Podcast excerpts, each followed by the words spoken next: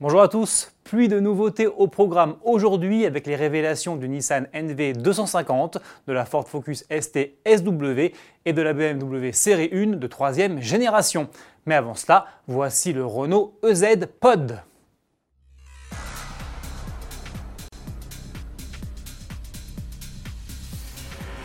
Sur le salon Vivatech consacré à l'innovation technologique qui se tient jusqu'au 18 mai à Paris, Renault présente un inédit véhicule, le nouveau membre de sa famille EZ dédié aux nouvelles mobilités.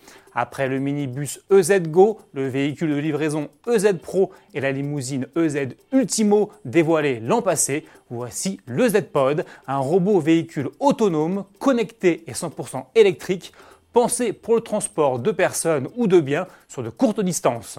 Réalisé sur la base d'un Twizy, l'engin est peu encombrant, zéro émission et dénué de postes de conduite.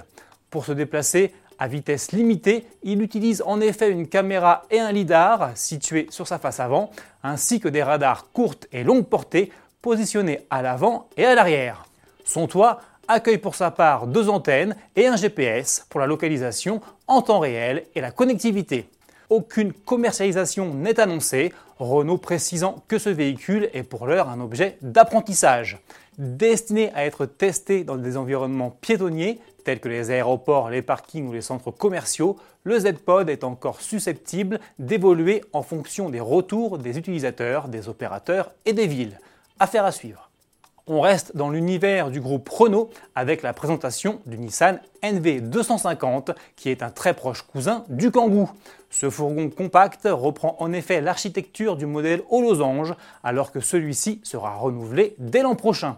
Hormis sa calandre spécifique et rebadgée, le NV250 reprend aussi le style intérieur et extérieur du Kangoo. Sous le capot, même topo, on retrouve le moteur 1.5 litre DCI d'origine Renault avec trois niveaux de puissance, 80, 95 et 115 chevaux.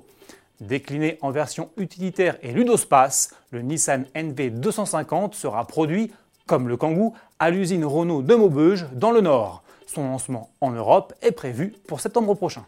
En février dernier, Ford présentait sa nouvelle Focus ST. Trois mois plus tard, place aujourd'hui à la version Break.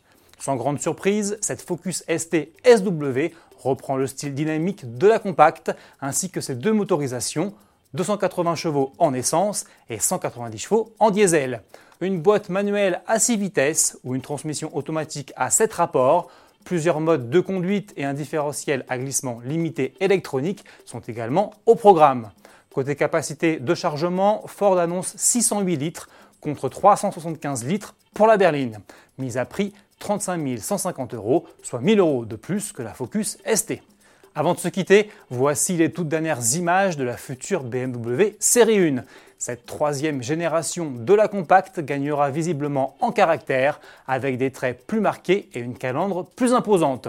Elle adoptera également un combiné d'instrumentation numérique.